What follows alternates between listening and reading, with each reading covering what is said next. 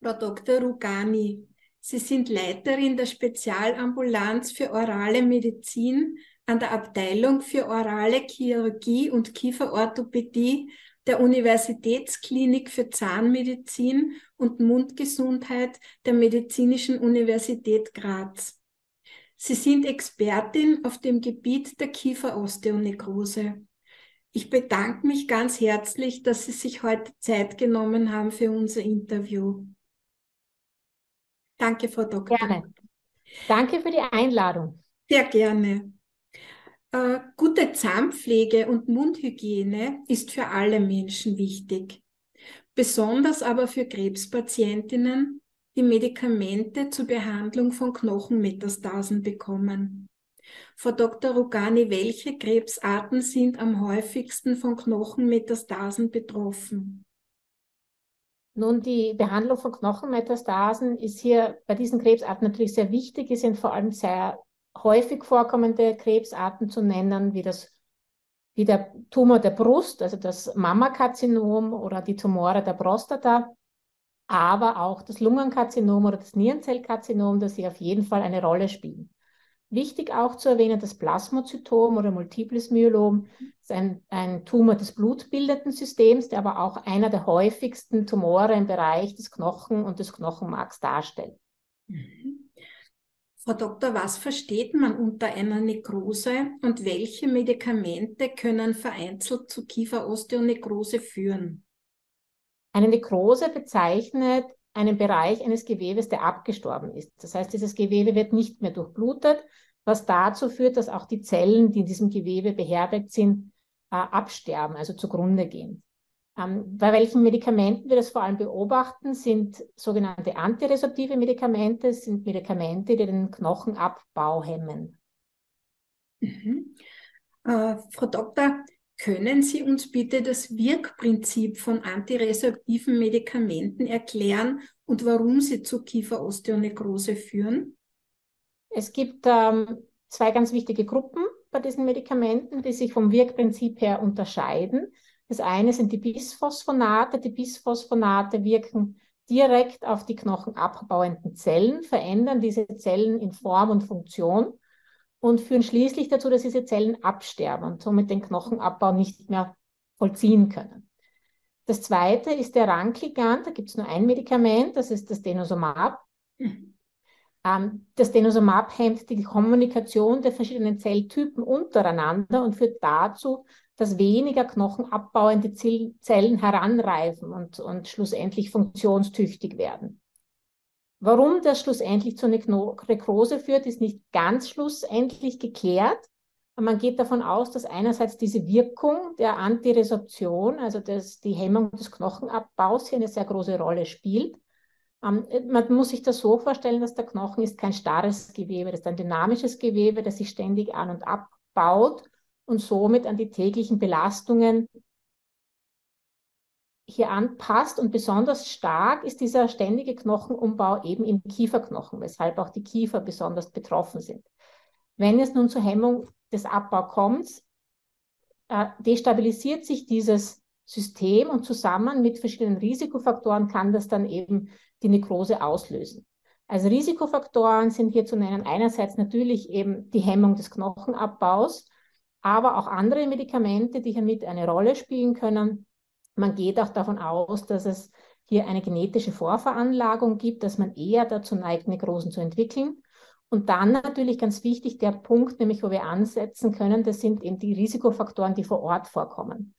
Das heißt, es sind vor allem Verletzungen des Kieferknochens, zum Beispiel im Rahmen des, von zahnärztlichen Eingriffen, aber auch Infektionen, die im Kieferknochen vorkommen, seien es jetzt durch Bakterien, Viren oder auch Pilze. Mhm. Das heißt aber auch, dass man Implant bei Implantaten auch äh, vorsichtig sein soll. Natürlich ist genauso ja. eine Verletzung des Kieferknochens wie jeder andere zahnärztliche chirurgische Eingriff. Mhm. Frau Doktor, wie macht sich eine Kieferosteonekrose bemerkbar? Es hängt, hängt sehr stark davon ab, wie weit fortgeschritten die Erkrankung ist. Es kann sehr klein sein, es kann sozusagen unbemerkt sein, häufig auch versteckt, sodass man es selbst gar nicht mit, bekommt, da die Nekrose an sich ja nicht wehtut. Zu Symptomen kommt es eigentlich erst, wenn es zu Komplikationen kommt. Die geschehen in erster Linie dadurch, dass sich zuerst einmal eine Infektion im Bereich der Nekrose festsetzt und die bringt dann Symptome mit sich. Die sind dann vor allem Schwellung, Schmerzen, es kann ein, ein übelriechendes Sekret sein, Mundgeruch, der damit verbunden ist. Schwellungen können unterschiedlich groß auch sein, durchaus zum Beispiel auch zu Schluckbeschwerden führen. Es können Gefühlsstörungen auftreten oder wenn Nekrosen schon sehr ausgedehnt sind, kann es auch zum Kieferbruch kommen. Mhm, mhm. Und wie kann einer, äh, der Entstehung einer Nekrose am besten vorgebeugt werden? Wie ganz kurz schon erwähnt, äh, mhm. dort, wo wir ansetzen können, ist eben in, in diesem, im Ausschalten bzw. Management von diesen Risikofaktoren. Was wir uns wünschen, ist, dass die Patienten, die sogenannte Risikopatienten für Kiefernekrosen sind, eine gute Mundgesundheit haben. Wie erreichen wir das? Ähm, das erste ist, äh, dass wir sie gerne schon vorher sehen würden, bevor die antiresorptive Therapie beginnt, um eine sogenannte Herzsanierung durchzuführen. Das heißt, wir machen eine Grund, eine sehr ausführliche Untersuchung und äh, versuchen alles, was an potenziellen Infektionen im Kieferbereich vorkommt. Das geht von der Karies bis zur infizierten Zahntasche, aber auch Infektionen im Kiefer selbst zu sanieren, bevor die antiresorptive Therapie eingeleitet wird. Mhm. Wenn die antiresorptive Therapie dann läuft, ist es notwendig, auch diesen Status zu kontrollieren und aufrechtzuerhalten. Einerseits durch eine gute Eigenmundhygiene durch den Patienten selbst, und zweitens durch eine regelmäßige zahnärztliche Begleitung. Das heißt, Patienten, die ein hohes Risiko haben, eine Kiefernekrose zu bekommen, und das sind Patienten unter Krebstherapie normalerweise, ähm, sollten alle drei Monate vom Zahnarzt kontrollieren lassen, ob hier nicht neue Risikofaktoren aufgetreten sind, ob hier etwas zu machen ist, Druckstellen zum Beispiel bei Prothesen zu entfernen sind, ähm, um hier möglichst sozusagen das Auslösen, man nennt das das Triggern einer Kiefernekrose zu verhindern. Mhm. Äh, Frau Doktor, eine Zwischenfrage habe ich und zwar äh, Patientinnen mit Knochenmetastasen bekommen diese Medikamente. Es gibt aber auch eine, eine äh, Therapie mit Bisphosphonaten, wenn noch keine äh, äh, Knochenmetastasen aufgetreten sind. Das heißt, das ist eine Therapie auf Zeit, zum Beispiel drei Jahre. Wie lange bleibt der Wirkstoff im Körper? Das heißt, wie lange ist man gefährdet, eine Kieferosteonekrose zu entwickeln nach Absetzen oder nach Beendigung einer Therapie mit Bisphosphonaten? Also der Grund, warum, warum hier die Bisphosphonate gegeben werden, ist ein anderer.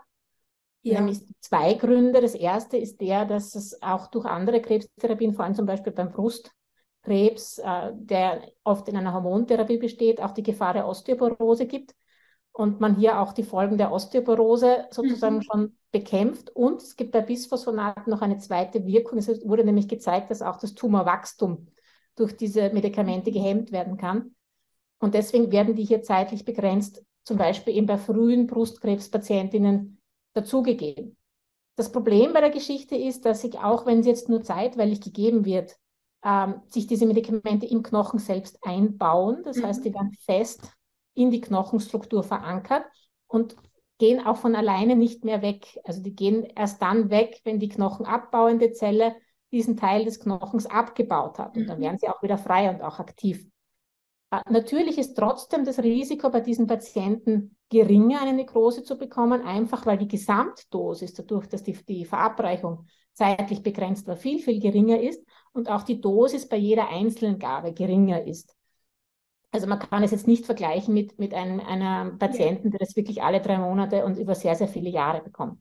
Es ist aber schon so, dass man sagt, okay, man geht von einer Halbwertszeit, das heißt eine Zeit, äh, wo die Hälfte dieses Medikaments abgebaut ist, das man verabreicht hat, von zumindest über zehn Jahren aus. Also mhm. Also eine sehr, sehr lange Halbwertszeit. Das heißt, man kann davon ausgehen, wenn man es länger bekommen hat, dann hat man es auch. Wirklich, wirklich Vielen lange. Dank. Ja, das, das, das war nämlich eine Frage, die immer wieder gestellt wird. Frau Doktor, sollte es passiert sein und es bekommt jemand eine Kieferosteonekrose, wie wird diese Kieferosteonekrose behandelt? Es gibt hier mehrere Punkte, wo wir ansetzen. Das erste ist einmal das Management der Symptome. Das ist für den Patienten besonders wichtig. weil natürlich da die Symptome sind das, was den Patienten belastet. Das ist in allererster Linie mal eine Schmerztherapie, aber auch eine entzündungshemmende Therapie und eine antiinfektive Therapie. Das heißt, die Patienten bekommen Medikamente, Antibiotika, Schmerzmittel, entzündungshemmende Medikamente, zusätzlich desinfizierende Maßnahmen, wie zum Beispiel desinfizierende Spülungen, um einmal die Symptomatik so in den Griff zu bekommen, dass sich auch die Lebensqualität bessert. Wenn es dann möglich ist, und da ist es natürlich uns immer lieber, die Patienten früher zu sehen, ähm, weil dann die Befunde kleiner sind, möchten wir, dass dann auch die Nekrose ähm, chirurgisch entfernt wird. Das mhm. heißt, es sollte möglichst das gesamte Kieferareal, das, das nicht mehr durchblutet ist, entfernt werden ähm, und schlussendlich dann auch mit, mit einer sicheren Weichgewebsdecke verschlossen werden, weil diese sichere Weichgewebsdecke verhindert, dass leichter wieder Infektionen in diese Bereiche eintreten. Mhm. Und dann ist es ganz wichtig, wieder dieses, dieses kontinuierliche, kontinuierliche Management der Patienten aufzunehmen. Das heißt, sie nachzukontrollieren, wieder zu schauen, dass sie regelmäßig kommen, um dann auch den, den, das Ergebnis der Therapie sozusagen so zu halten. Mhm, mhm. Frau Dr. Rogani, vielen herzlichen Dank für diese tollen Antworten auf, auf die Fragen, die gestellt wurden. Gibt es von Ihrer Seite irgendetwas, worüber Sie Patientinnen noch gerne informieren möchten? Ja, es gibt etwas, was uns allen sehr am Herzen liegt, nämlich den verschreibenden Disziplinen der Präparate einerseits äh, und auch wir, die sozusagen mit den Komplikationen im Kieferbereich zu kämpfen haben. Ähm, und das ist immer wieder die Betonung, dass das sehr, sehr wichtige Medikamente sind, die eben sehr ernste Komplikationen der Tumorerkrankung, die durch den Knochenabbau entstehen, verhindern, helfen. Und es können auch durchaus lebensbedrohliche äh, Komplikationen mhm. sein, die somit gemanagt werden können.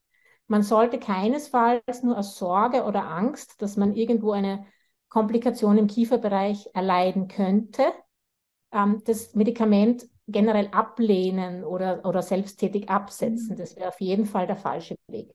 Wichtig ist einfach ein Bewusstsein zu entwickeln, dass die Mundgesundheit wichtig ist, ähm, wirklich ein Eigeninteresse zu haben, ähm, dass hier ein, eine gute Zusammenarbeit mit dem Zahnarzt da ist, den Zahnarzt auch darauf hinzuweisen, dass man diese Medikamente bekommt und wie gesagt regelmäßig zu schauen, dass es keine Risikofaktoren gibt, die dann möglicherweise so eine Nekrose auslösen können. Mhm. Vielen Dank, Frau Dr. Rugani. Ich möchte mich ganz herzlich noch einmal bedanken für dieses informative und hilfreiche Interview. Ich wünsche Ihnen noch einen schönen Tag und ich hoffe, wir hören mal voneinander. Ich danke herzlich für die Einladung. Vielen Dank. Auf Wiedersehen. Einen schönen Tag. Wiedersehen.